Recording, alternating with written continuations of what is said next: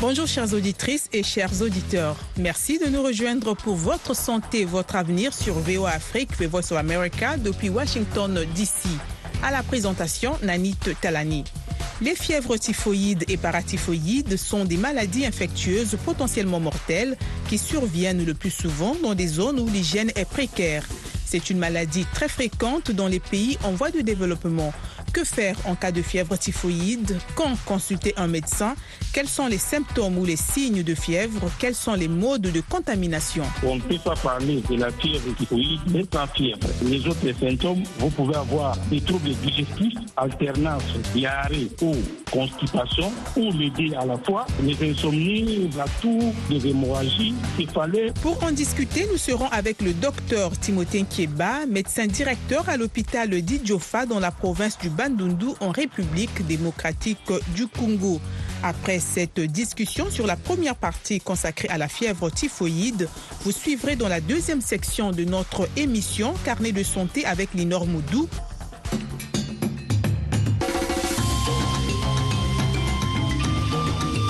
Votre santé, votre avenir, l'invité de la semaine.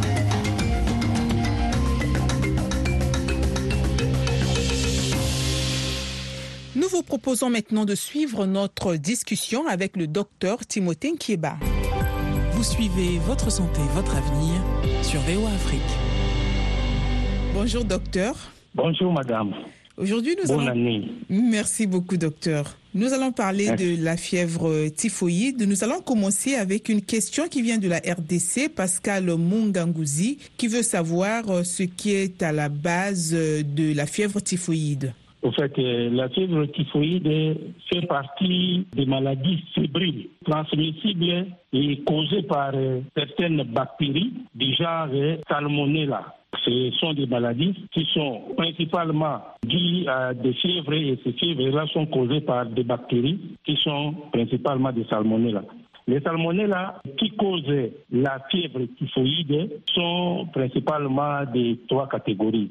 Les salmonella typhi, les salmonella paratyphi A et B et même les salmonella paratyphi C. C'est principalement ces germes-là qui causent la typhoïde. Ensuite, nous avons euh, une question qui vient de Gilbert Onessim Kassinga depuis le Kassai oriental en RDC, mais c'est aussi la même question que beaucoup d'auditeurs ont posée. Donc lui, il veut savoir quels sont les symptômes de la fièvre typhoïde. Les symptômes de la fièvre typhoïde sont polymorphes. C'est plusieurs symptômes, mais principalement, comme le nom le dit, les premiers signes, les premiers symptômes phares, c'est la fièvre.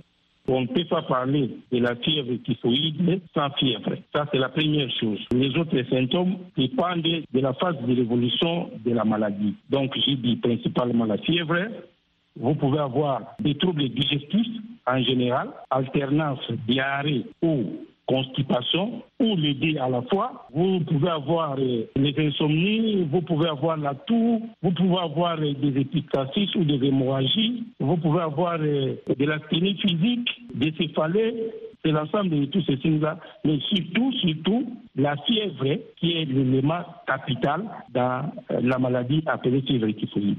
Merci. Et en cas de fièvre typhoïde, lorsqu'on a constaté tous ces symptômes et qu'on est convaincu qu'il s'agit certainement de la fièvre typhoïde, qu'est-ce qu'on doit faire immédiatement? Normalement, quand on a la fièvre typhoïde, on doit se faire consulter. Ça, c'est l'idéal parce qu'on ne peut pas se déclarer avoir la fièvre typhoïde by. On a des signes, vous allez vous faire consulter. Et lors de la consultation, il y a des éléments cliniques pathognomoniques qui mettent les cliniciens en alerte pour lui dire ici, probablement, on peut être devant la fièvre typhoïde. Et cliniquement, on va avoir une température qui est assez élevée. On dit la température, la fièvre en plateau. C'est une fièvre qui, quand c'est élevé, ça ne baisse pas avec les antipyrétiques originaires facilement. Et aussi, cliniquement, il y a ce qu'on appelle la dissociation pour température. Ça veut dire que quand la température monte dans le corps humain, normalement, les